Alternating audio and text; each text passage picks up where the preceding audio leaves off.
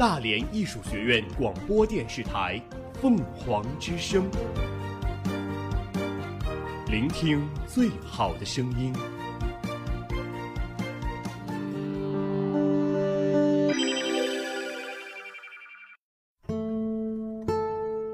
斑斓喧闹的世界里，我们与文字的相识、相知、眷恋与重逢。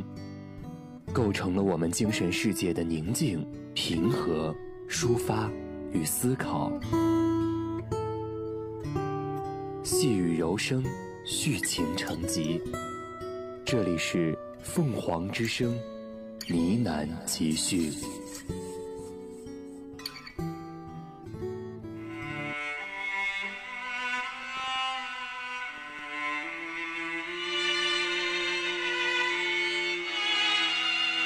传承语言文化，构建书香校园。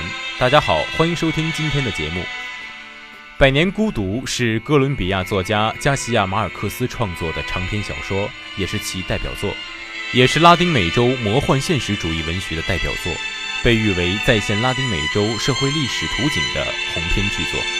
我来说，马尔克斯并不是我在外国文学领域的启蒙者，但是他确实是我对二十世纪。外国文学了解的启蒙者，因为我至今还记得第一次读《百年孤独》的场景，那是一九八八年的秋天，我在大学的图书馆里翻《百年孤独》，我还记得那本书是上海译文出版社出的，它的名义呢是《二十世纪外国文学文丛》，是以这样的系列丛书名义出版的。多年以后，我终于知道，那其实也是盗版，他没有得到马尔克斯本人的授权。因为当时看那本书的一个重要的动力是，这个人是诺贝尔文学奖。那个时候我们刚刚开始了解诺贝尔奖，包括诺贝尔文学奖。作品描写了布迪恩亚家族七代人的传奇故事，以及加勒比沿海小镇马孔多的百年兴衰，反映了拉丁美洲一个世纪以来风云变幻的历史。作品融入了神话传说、民间故事、宗教典故等神秘因素，巧妙地糅合了现实与虚幻，展现出一个华丽的想象世界，成为了二十世纪最重要的经典文学著作之一。二零一八年四月，《百年孤独》排名清华大学借阅榜第七位。从一八三零年至十九世纪末的七十年代，哥伦比亚爆发过几十次内战，使数十万人丧生。该书以很大的篇幅来描述这方面的史事，并通过书中的人物带有传奇色彩的生涯集中表现出来。政客们的虚伪，统治者们的残忍，群众的盲从和愚昧等等，都写得淋漓尽致。作家以生动的笔触刻画了性格鲜明的众多人物，描绘出了这个家族的孤独精神。在这个家族中，夫妻之间、父子之间、母女之间、兄弟姐妹之间。没有情感沟通，缺乏信任和了解。尽管很多人为了打破这个孤独，进行着种种艰苦的探索，但由于无法找到一种有效的办法把分散的力量统一起来，最后均以失败告终。这种孤独不仅弥漫在布迪亚家族和马孔多镇，而且渗入了奇思异想，成为了阻碍民族向上、国家进步的一大包袱。作家写出这一点，是希望拉丁美洲的民众能够团结起来，共同努力摆脱孤独。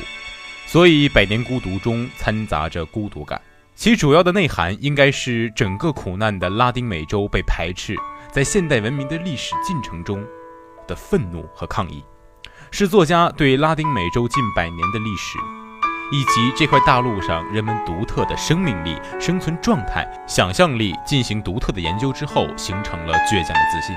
这个古老的家族也曾经在新文明的冲突下，努力地走出去寻找新的世界。尽管有所畏惧和退缩，可是他们还是抛弃了传统的外衣，融入了这个世界。可是外来文明是一种侵略的态度来吞噬这个家族，于是他们就在这样一个开放的文明世界中持续着百年孤独。作者表达着一种精神状态的孤独，来批判着外来者对拉美大陆的一种精神层面的侵略。以及西方文明对拉美的歧视和排斥，羊皮纸手稿所记载的一切将永远不会再重现。遭受百年孤独的家族注定不会在大陆上第二次出现了。作者用一个毁灭的结局来表达着自己深深的愤怒。孤独是布恩迪家族的家徽，每一个成员都自觉不自觉地带着它。孤独在他们的世界里是一把双刃剑，他们害怕自己陷入孤独的泥潭，而以自己独特的方式在反抗孤独。悖论是他们生存又不离开的这种孤独，他们渴望保持孤独的高傲姿态。可见，布恩迪家族成员的孤独都带有一定的矛盾性。乌尔苏拉积极地融入生活，奥兰迪亚诺上校不断地融入小金鱼，阿玛兰达织了又拆，拆了又织，不停做兽医。特尔内特在不同的男人中纠缠中麻痹自己。布恩迪家族的每一个成员就这样无休止地在孤独中挣扎，既想逃离，又想保持这种孤独的姿态。他们所有的努力似乎看起来是没有结果的一种徒劳。然而，按照本雅明预言的讨论法所说，所有的预言文本具有救赎性的特点来解读。我们会吃惊地发现，他们不断反复劳作和西竹威斯堆上山时似乎有着某种状态的说明。通过这样的说明，一个家族的孤独在此被进一步表现为现代人共有的巨大困惑：我们是谁？我们从哪里来？我们又要到哪里去？而且。历史越是发展，文明越是进步，人类就会对自己有所认知。这种扰人心绪的困惑，也许时而增长，而最为困惑的，也许是人类永远无法看清自己吧。就像羊皮纸手稿是一张写满了布恩迪亚家族孤独的密码，一旦当人类彻底认清了自己，读懂了这张带有预言色彩的手稿，人类也就会毁灭自己。就像布恩迪亚家族的人们一样，在一阵飓风中永远消失了这个城市了。整个故事中，布恩迪亚经历了从质朴的乡村生活到战争、革命，接着殖民地入侵的西方思想的附着，再到一切回归于平静后的绝望、蔑视。正是哥伦比亚，甚至是整个拉丁美洲历史的演变和社会现实的再现。故事中的战争是美洲反殖民战争的缩影。主人公奥雷连诺发动了三十二次武装起义，三十二次都遭到了失败。他跟十六个女人生了十七个儿子，这些儿子在一个晚上接二连三的被杀死了，其中最大的还不满三十五岁。他自己遭到了十四次的暗杀，七十二次的埋伏和一次枪决，但都幸免于难。最终，在革命与无休止的战争中，上校杀死了自己的亲密战友。不可避免的是，革命走向了懈怠和反动，这和拉美洲的革命历程是符合的。而上校在否定和自我否定中，空虚和迷茫，失去了信仰和精神支柱。这是所有挑战孤独的勇士们一次具体历史意义的失败。奥雷连诺上校最终远离了喧嚣，又躲进了小屋，度过后来无数的岁月年华。这也同样是美中轰轰烈烈的革命沉寂之后，那些昔日的英雄无奈选择。从作品单个的人物形象来看，除了以上提到的布恩迪亚上校是拉丁美洲一代革命英雄的典型外，还有许多的形象同样具备代表性，如家族中的另一个贯穿始终的人乌尔苏拉。他从未看过羊皮书卷，却比所有人都预感先知。早在羊皮书破译之前。他就曾经在内心中对自己说：“这些事情在他们发生之前，我就经历见过，也早就知道。”这个智慧的人象征了是什么呢？是普通的人有永恒的智慧吗？亦是历史循环的真谛吗？如果是《百年孤独》这个作品还有一丝亮色，那就在这个老妈妈身上。她没有什么文化，也没有深刻的思想，但是却有着质朴的本质。无论是什么境遇，她一直活在自己的第六代出生。并且在暮年完全变瞎之后，仍掩饰着这一点，继续自己的操劳和回忆。他可以用皮鞭抽打暴力的孙子，打得他满街乱窜；也能够去狱牢中探望烦躁的儿子。虽然对他的革命毫不理解，却毅然偷偷地烧给了他一把手枪。他招待着儿子的死敌，一个政府的将军，在他家里吃饭，因为他觉得这个将军人品好，为穷人做了许多的好事。他连痛骂奥雷兰诺上校都忘记了自己的承诺，骄傲地宣称，只要他敢杀害自己的朋友，就把他拖出来亲手打死。乌尔苏拉的品质仿佛是这个家族存在的象标，而她长寿也表明了妇女能支撑整个世界，以免遭受其破坏。与此相对，而男人们只知道一味地推倒历史。在作者的眼中，男子们忠于发明、炼金、打仗，而又荒淫无度；而理智清醒的总是妇女。这种性的对比，呈现了两种力量的对比。获得三次奥运会举重冠军的希腊运动员迪马斯，希望在家乡父老面前，用一枚金牌为自己的运动生涯谢幕。然而，他只获得了铜牌。在颁奖仪式上，在宣布了他的名字和奖项后，全场观众起立鼓掌长达十几分钟，向他们心中的英雄表示敬意。迪马斯说：“这次我获得了两枚奖牌，一枚铜牌是赛会颁发给我的。”一枚金牌是我的人民颁发给我的。格林斯潘对此说：“当大多数人都去追逐冠军的时候，我的镜头却对准了那些赛场上的失意者。我可以自豪地说，我改变了人们看体育和体育人的角度。我从体育人的故事中发掘出坚持、拼搏、团结、友爱的精神，这也是奥林匹克运动推崇的精神。”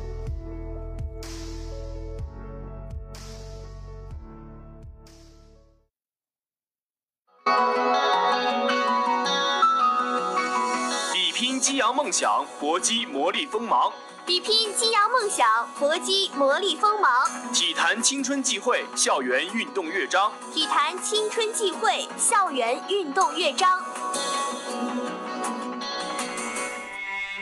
苏拉终于死去，力量的天平失衡了，他的孙子也在不久的将来灰飞烟灭。最后，作品在冰块和石头中开始，在一阵风中结束。阿西亚·马尔克斯曾经几乎绝望地指出，拉丁美洲的历史也是一切巨大然而徒劳奋斗的总结，是一幕幕事先注定要被人遗忘的戏剧和总和。这样的历史象征的孤独，就是百年的孤独。百年孤独的伟大之处，不仅在于作者不同寻常的叙述方式以及置身入骨的刻画，更在于它是一本能够与死亡并驾齐驱、赛过时间的著作。这本书无论中间的人物来来回回折腾了几次，经历了多少场的人生别离重聚，最终变得如同马尔克斯在初期描述的一般，天地间一片永恒幽暗。初期我以为作者在刻画着家族观念，毕竟几代同堂才能够构起百年这故事。但是后来我发现作者他只是在平静地诉说，比如承担着一切使命。翻过山脉，迷失于无边的沼泽，淌过湍急的河流，遇到猛兽的袭击，绝望的情绪和瘟疫打击着这些僧命，最终找到了游进罗队通选的一道。寥寥数笔，更使人感受到了信徒以坚韧不拔的精神克服重重难关。即使他不是主角，但马尔克斯并没有忽略这个细节。我觉得会对小人物进行描写的作家，一定是有极其丰富的人生经验的。小人物的出现使文章看起来接地气，愈加真实。毕竟我们任何人放在历史的洪流中，不过是一块小的不能再小的石头。还有，我们不走，他说就留在这里，因为我们已经在这生了一个孩子。我们还没有死人，他说只要没有死人埋在地下，你就不属于这里。这里触发我回想起了《冰与火之歌》里面的马丁，轻描淡写的一句回忆，如同用双手承接雨水。